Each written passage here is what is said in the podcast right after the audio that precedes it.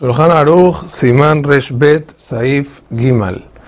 Esta alhaja es bastante actual. Semillas de frutas, si son dulces, o el paladar disfruta de su sabor, o sea, pueden ser saladas, o no tiene que ser necesariamente dulce, se les dice la veraja de la fruta.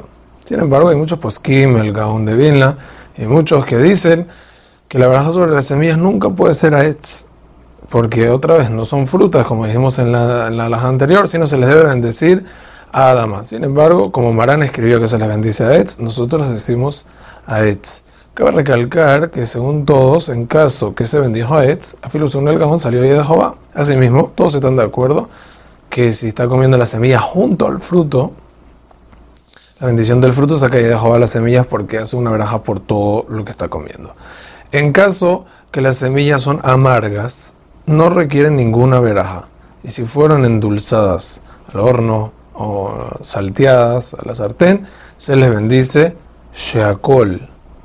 Ahora los posquín preguntan, ¿cuál es la diferencia entre esta alajá con la alajá de las nueces endulzadas? Más adelante vamos a ver que una persona que agarra nueces, que son muy amargas, y las endulza con miel, el Shulchan Aruch escribe que se le bendice a Etz, porque es verdad que eran amargas, pero con la cocción ya así se volvió la fruta fruta y así y se debe bendecir a él. Entonces, ¿por qué acá si yo agarro las semillas y las endulzo o las salo cuando las cocino, no les bendigo también la veraja de Aetz o Adamá o depende si un el gaón siempre Adamá? Entonces, dice, responde los Ajaronim que este tipo de semillas no son consideradas ni siquiera parte de la fruta. No es que es una fruta que necesita pasar un proceso, no son consideradas parte de la fruta, por eso no requieren veraja de fruta nunca, sino como es comestible, shakol. El rabo lección trae que por safe que es mejor bendecir shakol por cualquier semilla de fruta.